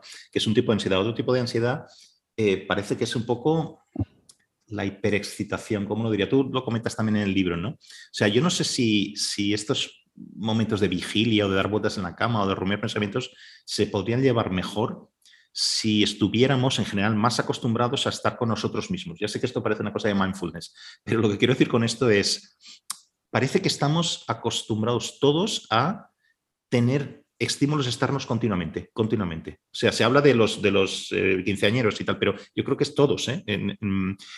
Por ejemplo, yo estaba pensando, leyendo tu libro, en, un, en algo que leí, luego lo busqué, eh, lo leí en su día, un experimento que se hizo, no sé si te, suena, en la Universidad de Harvard, en el, creo que fue en 2014, con unos estudiantes en los que el experimento, la, la, cuestión era, básicamente tú entras en una habitación, te sientas en una silla, en la habitación no hay nada, tú no puedes tener ni reloj, ni móvil, ni nada de nada, y se trata de estar sentado en una silla 15 minutos, rumiando tus pensamientos, o literalmente, bueno, ahí estás sentado, ¿no? Y luego había una segunda opción, que es tú haces esto, pero si quieres salir antes de los 15 minutos, tú estás conectado a un electrodo que te da una pequeñita descarga eléctrica. Entonces tiene dos opciones. La cuestión es quién se aguanta los 15 minutos sin hacer nada mirando el techo y, quién no aguanta y prefiere que le den una descarga para evitarse el, trance, ¿no? Bueno, pues una grandísima mayoría de los participantes, estudiantes de la universidad, preferían una descarga eléctrica y salir de la habitación que aguantarse a sí mismos o aguantar mirando a la pared todo el tiempo, ¿no? Y luego lo que no recordaba era la, eh, división entre hombres y mujeres de esto. El 70% de los hombres preferían la descarga y pirarse y el 25% de las mujeres. No sé, yo, yo, aquí soy incapaz de sacar algo de esto, ¿no? Pero, quiero decir, es, es significativo, ¿eh? Bueno, yo en el, en el libro comento, creo que yo hice una versión más bestia de ese experimento que era en el eh, bueno, en el, en el, internado en el que hice estudié el bachillerato, eh, Ya había un castigo eh, que era la detention, ¿no? Que era, en ese caso, si habías hecho algo mal o lo que fuera, era estar una hora, una hora de reloj sentado en un aula sin nada delante, o sea, no tenías papel, no tenías bolis, entonces no teníamos tampoco móviles, pero bueno, si lo hubiéramos tenido no, no, no habríamos podido utilizarlo. Em, y, no podías hacer nada durante una hora más que mirar al... Es verdad que, claro, estoy hablándote de 2002. Entonces, claro, mi mente no estaba tan, tan habituada a, los chutes de dopamina como lo está en 2022, ¿no? Eh, y digamos, yo recuerdo que era espantosamente aburrido, pero, pero era, era llevado, o sea, podías sobrevivir a ello. Eh, y me pregunto si hoy hiciera lo mismo, eh, si hoy tuviera que hacer lo mismo, si podría aguantarlo como lo aguanté entonces. Creo que hoy en día, digamos, en teoría soy adulto, soy, digamos, estoy más en control de mis, propias, mis propios pensamientos, de mis propios impulsos, soy creo que menos inquieto de lo que normalmente es un adolescente de, de 15 años, ¿no?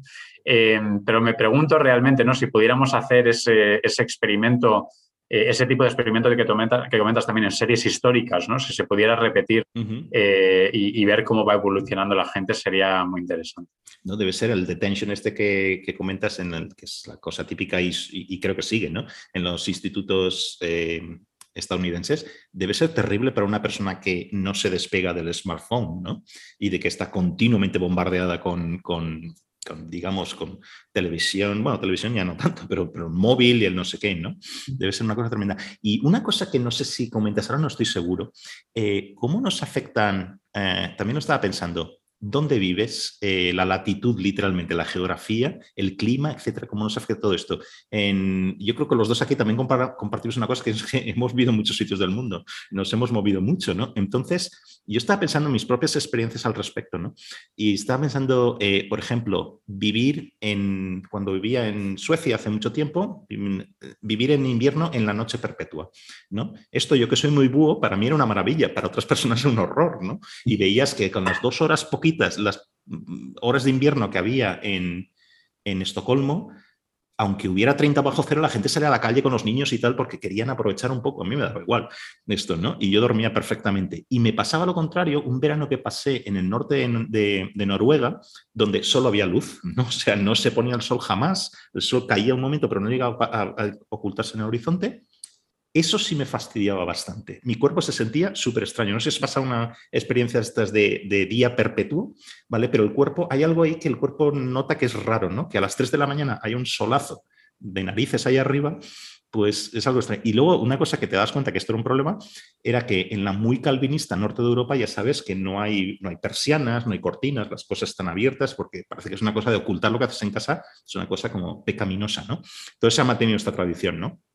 Sin embargo, en el norte de Europa, en el norte de Suecia, norte de Finlandia, etcétera, hay persianas, ahí puedes cerrar a cal y canto las ventanas, tal, pero para que no te entre el sol en, en, verano, ¿no? Entonces, ¿no piensas que esto afecta bastante, no? Sí, bueno, me interesa mucho lo que comentas. Yo no he tenido experiencias tan dramáticas en, digamos, hasta eh, cuánto al norte he vivido, ¿no? Como, como las tuyas. Yo lo más al norte que he vivido ha sido Manchester y es verdad que eh, es verdad que ese momento es muy deprimente, el primer momento en el que te das cuenta de que ya es de noche a las, a las 4 de la tarde, ¿no? Eh, sobre todo al principio del invierno, cuando de repente ves que tienes por delante cuatro o cinco meses de, de, esto. Y sin embargo, es verdad que para los que tenemos la costumbre de trabajar de noche, pues no, no nos resulta antinatural, ¿no? Seguir trabajando en ese horario que imagino que sería más duro para una Londra. Es verdad también, a mí, por ejemplo, eh, Claro, los horarios en Inglaterra también eran distintos, ¿no? Eh, a mí me, parecía genial cenar a las seis y media y a eso me adapté casi sin ningún problema. Pero claro, irse a dormir a las diez o a las diez y media o a las once y levantarse muy temprano, pues evidentemente me costaba mucho más. ¿no? En, ese, en ese sentido, fíjate, en una entrevista reciente me comentaba alguien que si pensaba que España es un país de insomnes, ¿no? Eh, no lo sé, lo que desde luego nos vamos a dormir mucho más tarde, ¿no? Y, es más aceptable incluso, joder, yo, gente que te WhatsAppea a, pasada la medianoche, ¿sabes? y que no se ve como algo, extraño. Eh, soy muy anglosajón para eso. Sí, no, y, yo idealmente también lo soy, ¿no? Pero sí que de, de, alguna forma aquí me parece que estoy yendo menos en contra de los ritmos de mi entorno si estoy despierto hasta tarde o si me voy a dormir tarde, que eh, de lo que lo sentía en el norte de Inglaterra, ¿no? que ahí literalmente me sentía una especie de, no sé, de, paria, no, por cómo me trataban los demás, sino, sino por el hecho de que yo pertenecía a una clase aparte, ¿no? Y que eh, todo, toda la gente que veía por la calle seguía un ritmo de vida completamente distinto al, al, mío, ¿no? Y volviendo pues a las sensaciones del mal durmiente, pues esa sensación de desconexión, incluso de vergüenza, de eh, estar aparte de lo que sería normal o respetable ¿no? en, tu entorno, pues también creo que es importante. En el libro, tú abogas, y también en varias entrevistas que te he oído, has repetido esto, tú reflexionas, casi abogas ¿no? por un, eh, respecto a los horarios que tenemos. ¿no? Hablas mucho también del, en el libro del, del insomnio ocupacional, etcétera, ¿no? abogas casi por la flexibilidad de horarios, ¿no? Y te preguntas un poco, a mí me parece un debate muy interesante, ¿no? Te preguntas a qué estamos dispuestos a renunciar, ¿no? Si al Uber que te lleva al aeropuerto a las 3 de la mañana, ese tipo de cosas, ¿no? O, a tener, por ejemplo, una ciudad como Madrid, que parece que está todo abierto continuamente, ¿no? Eh, entonces, eso lo ligo también con algo, con una reflexión que haces un poco hacia, hacia el final del libro, ¿no? que tú dices, con, dados unos horarios ideales, unos horarios ideales para ti, que te permitirían pues, trabajar a las, a las 12 de la noche, a la 1 de la mañana, etcétera, ¿no? Eh, ¿A qué estás dispuesto a, renunciar por dar lo mejor de ti? En, tu caso, es, pues, como escritor hablas, ¿no? ¿Qué darías a la literatura, ¿no? Y tú te respondes también ahí a tanto no, ¿no? O sea, renunciar a tanto no, ¿no? Entonces, se queda un poco ahí, ¿no? O sea, ¿qué, ¿en qué consiste, quiero decir, se puede decir de escritor o, cualquier otra profesión que uno tenga, ¿no? O sea, ¿qué estaría dispuesto uno a renunciar por poder trabajar en unas horas o por llevar una vida en la que pueda dar lo mejor de sí mismo, ¿no? Eh, ¿Y en qué consistiría esa renuncia, no? Eh, por ejemplo, en tu, caso, ¿no? Pues es una cuestión de carrera profesional, una cuestión de vida en pareja, de poder literalmente que, un poco compaginar los horarios. O, ¿Qué crees que, en qué, en qué consistían esas renuncias de la gente que tenemos una, digamos que nuestro pico de energía eh, un poco va descalabrado respecto a cómo nos organizamos la vida profesional, por ejemplo. ¿no? Sí, también es, una cuestión amplia y que generalmente se mm. tiene que plantear todo aspirante a escritor. Eh, recuerdo leer un artículo de Muñoz Molina en el que no sé si era artículo o entrevista, pero en el que hablaba de que había leído, estaba leyendo las memorias o los diarios de, de Paul, ¿no? Y, y, veía que Nay Paul era alguien que había decidido muy rápido que toda su vida iba a ir dirigida hacia la escritura y que todos los otros elementos de su vida siempre iban a quedar, digamos, en un lugar secundario frente a la importancia que le daría eh, a la escritura y a su obra. ¿no? Y eh, Muñoz Molina decía que él leía eso y él sabía que él nunca iba a ser un escritor como Paul porque eh, a él mm, le importaban otras cosas, ¿no? ¿no? No, podía supeditarlo todo a su, a su, obra. Y eso que él es un escritor profesional, ¿no? Pero para muchos, sobre todo los que estamos empezando, pues tienes la idea de, bueno, uh, dedicarle a la escritura requiere mucho tiempo. Eh, las, novelas no salen solas, tienes que dedicarles horas y esfuerzo y, también muchas lecturas y eso muchas veces es incompatible con un trabajo normal que te pueda generar una remuneración más o menos digna, ¿no? Y muchas veces dices, bueno, pues, ¿qué, qué hago? ¿Me mantengo en este trabajo normal o intento encontrar trabajos de media jornada, aunque luego mi situación material vaya a ser muy más jodida y tal? ¿no? O sea, que esta pregunta se plantea en muchas áreas de... sí, sí. Siempre, siempre basándose en una intuición, yo creo que bastante lógica, que es que para ser realmente bueno en algo, tienes que dedicarte mucho a ello, ¿no? Muchos tenemos la intuición de que podríamos escribir cosas buenas, pero, pero si le dedicáramos el tiempo eh, que, es necesario hacer, ¿no? Como cualquier eh, elemento, digamos, de, creación. Eh, aquí las musas no existen, ¿no? Sobre todo cuando entramos en, el terreno de la, novela. Entonces, yo, por ejemplo, me, planteaba esto eh, pues a la hora de decidir si tener hijos, ¿no? O sea, yo ahora tengo una hija pequeña. Eh, yo me planteaba muy claramente, bueno, mm, si decido tener hijos, mis horarios serán los de los, de los niños, ¿no? Y, y, así va a ser. Así va a ser que yo tendré que llevar a la guardería, tendré que estar para recogerla a la guardería. Eh, desde luego, las noches de ponerme a trabajar después de cenar y estar hasta las 4 de la mañana, eh, pues puedo hacer una o dos, pero me van a destrozar la vida porque voy a tener que levantarme siempre a la misma hora para llevarla al, al colegio, ¿no? Y no quiero ser mal padre, no quiero ser un padre que desatienda o que descargue sobre, tampoco quiero ser mal marido, ¿sabes? Un, marido que descargue sobre la pareja, eh, digamos, encargarse ella solo de, llevar los horarios de, los críos, ¿no? Entonces, bueno, pues eh, tengo que renunciar en buena medida a, utilizar o aprovechar esos momentos del día en los que yo podría escribir mejor. Eh, que ya lo sé, digamos, por proyectos literarios anteriores, que son los momentos más naturales y en los que realmente yo escribo bien, ¿no? Que es, eh, pues eso, entre, entre final de la tarde y, mediados de la, de la madrugada, ¿no?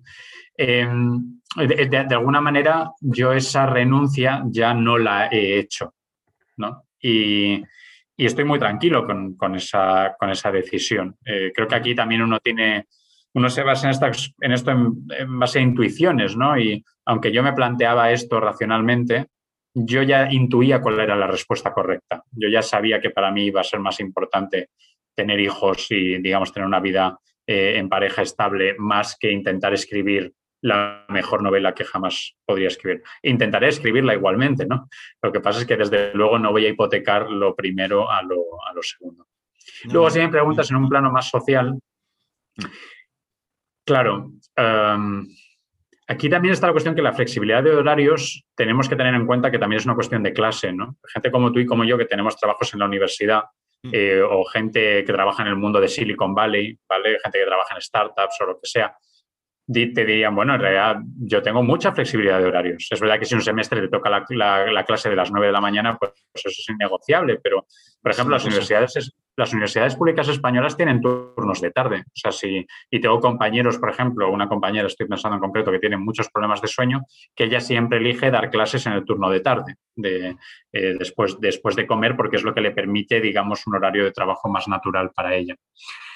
El repartidor de Amazon no tiene este lujo. El, albañil no tiene este lujo. Eh, la persona que tiene que subir la persiana del Carrefour no tiene ese lujo, ¿no?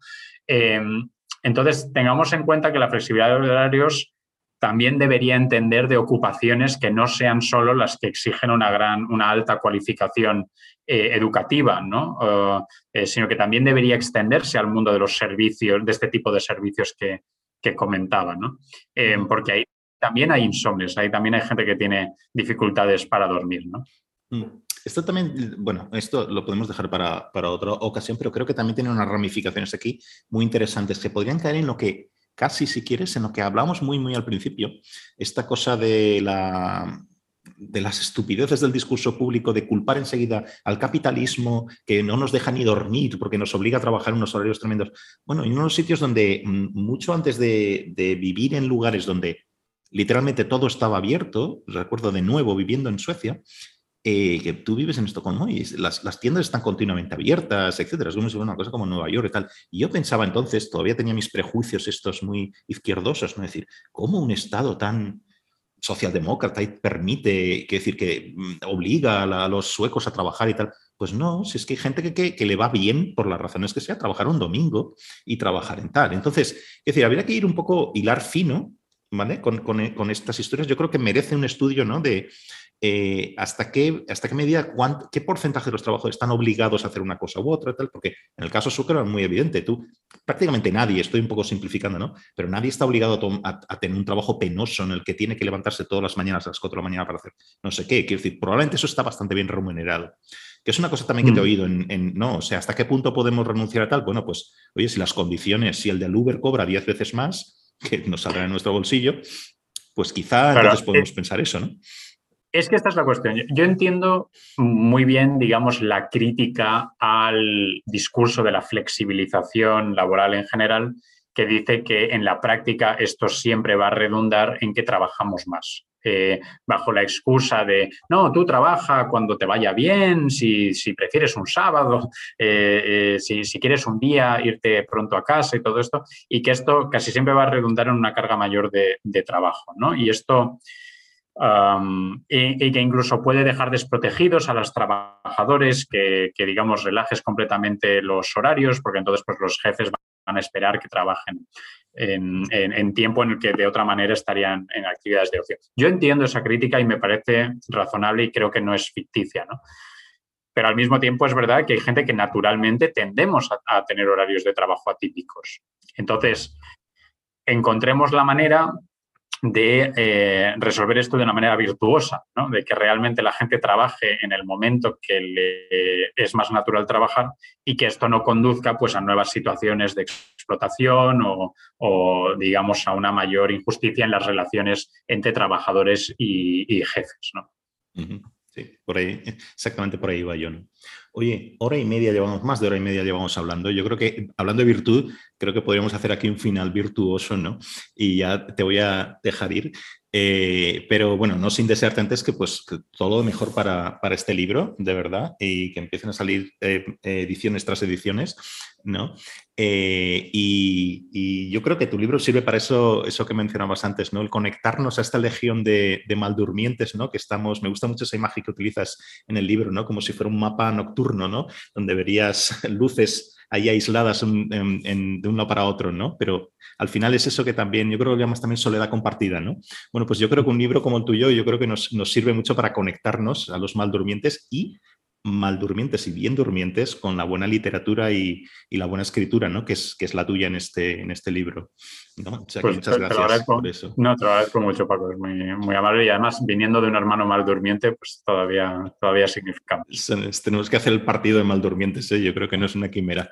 las huelgas de párpados caídos, yo creo que esto es verdad, eso es otra. desarrollar.